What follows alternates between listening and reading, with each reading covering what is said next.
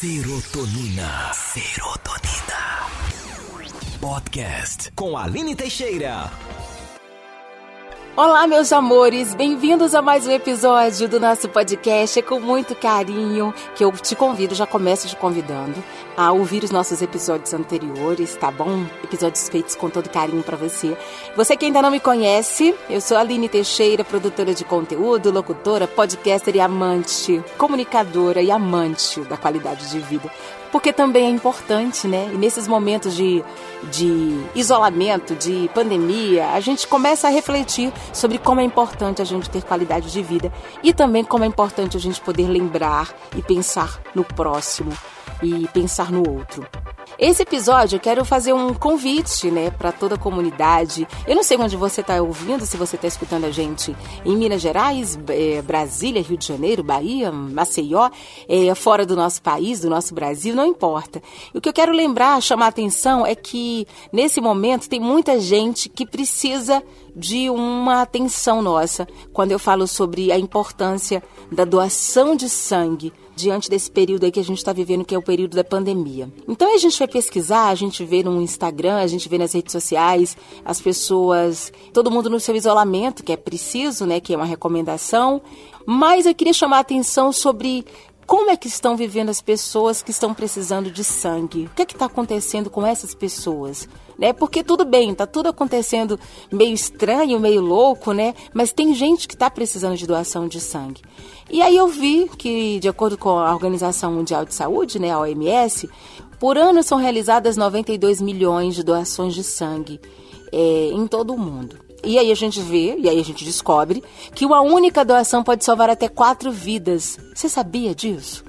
Que uma única doação pode salvar quatro vidas. No Brasil, segundo a Organização Mundial de Saúde, cerca de 1,9% dos brasileiros doam sangue regularmente. Esse número está dentro, sim, dos parâmetros definidos pela Organização Mundial de Saúde. Contudo, claro, é preciso melhorar. E nesse momento que a gente está vivendo em tempos de pandemia, os bancos de sangue estão sendo monitorados e já vem apresentando uma diminuição no estoque de bolsas. E o Ministério da Saúde orienta que as doações não devem parar gente, não devem parar. Segundo a Associação Beneficente de Coleta de Sangue, os postos de coleta de sangue já tiveram uma queda de 30%. Uma queda grande, né? As coletas são realizadas em ambiente hospitalar e, portanto, essa diminuição pode ser explicada pelo medo mesmo do doador de se expor ao risco e acabar se contaminando com o Covid-19. É essencial que as pessoas saudáveis doem sangue. Eu sei que é uma coisa meio que, né? Mas isso é muito importante, porque existe a necessidade diária de sangue e a doação de sangue, para quem não sabe, ela não se compra, ela não se vende e ela é fundamental para atender tantos pacientes de doenças hematológicas assistidas nas unidades da própria instituição, né, que está lá internado, quanto os que estão em hospitais à espera de transfusão. Pensando na segurança de todos, novas regras foram implantadas para evitar aglomerações. Desde 13 de abril, quem quiser fazer a doação deve agendar um horário. Os cuidados com a higienização foram intensificados pelos hemocentros, lavagem de mãos, que já é feito, né? Eu, como também comunicador e profissional de saúde, eu posso te assegurar, uso de antissépticos e higienização dos instrumentos e superfícies já eram feitos e são intensificados. Quais são os cuidados para a doação de sangue, Aline? Além das medidas de higienização que já estão sendo adotadas, indivíduos que apresentaram sintomas respiratórios e febre nos últimos 30 dias não podem realizar qualquer tipo de doação. Doadores que estiverem em contato com alguém, com algum paciente com Covid positivo ou apresentou sintomas, também não poderá fazer doação de sangue por um período mínimo de 14 dias. Durante a doação, o doador e o profissional de saúde devem manter a distância necessária para diminuir os riscos e uma possível contaminação no local. Isso gera mais segurança para você também, né?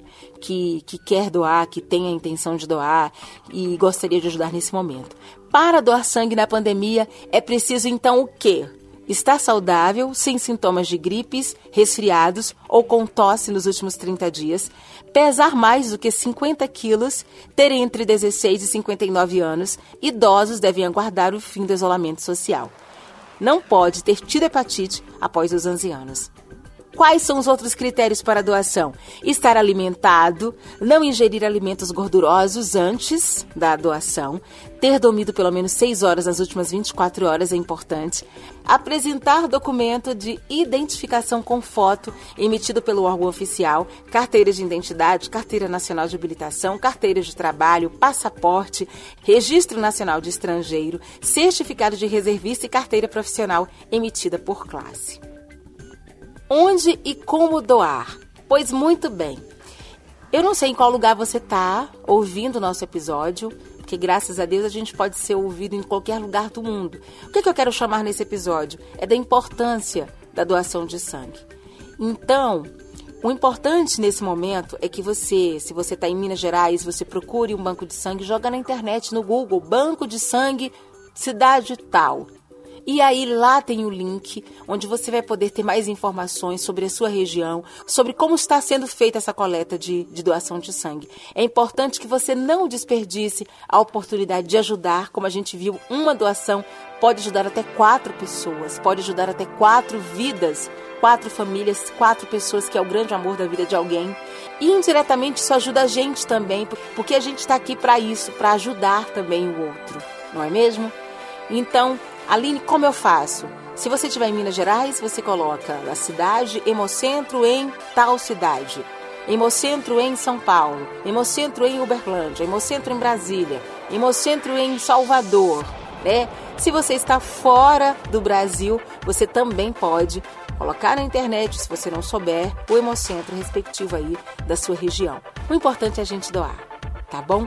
Eu tô muito feliz em gravar esse episódio para você e eu com certeza consegui ajudar aí, fazer a minha parte, não só como doadora de sangue, mas também como comunicadora e profissional de saúde.